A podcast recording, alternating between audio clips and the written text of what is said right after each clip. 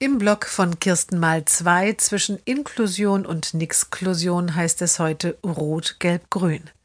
Der Junge tut sich schwer in der Schule und die Schule tut sich schwer mit dem Jungen. Er ist motorisch massiv eingeschränkt und hört kaum etwas.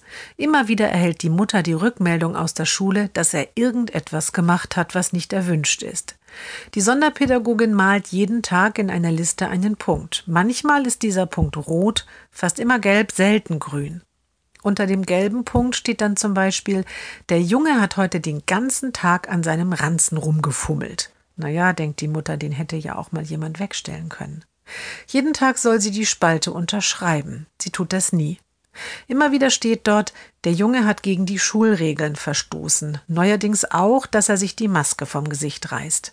Warum tut er das? fragt die Mutter in einem der vielen Gespräche über das Verhalten des Jungen. Warum ist hier nicht die Frage?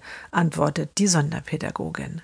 Auch diese Woche wieder dicke rote Punkte und der Satz Bitte besprechen Sie die Schulregeln noch einmal zu Hause. Heute dann, kurz vor einem weiteren Gespräch, ein grüner Punkt mit der Bemerkung, der Junge hat heute sehr gut mitgemacht. Das war das erste Mal, dass bei einem grünen Punkt ein Kommentar stand, stellt die Mutter beim Gespräch erfreut fest. Ja, sagt die Lehrerin, normalerweise schreiben wir da auch nichts, denn das ist doch klar, grün heißt, er hat alle Regeln befolgt und musste nicht ermahnt werden.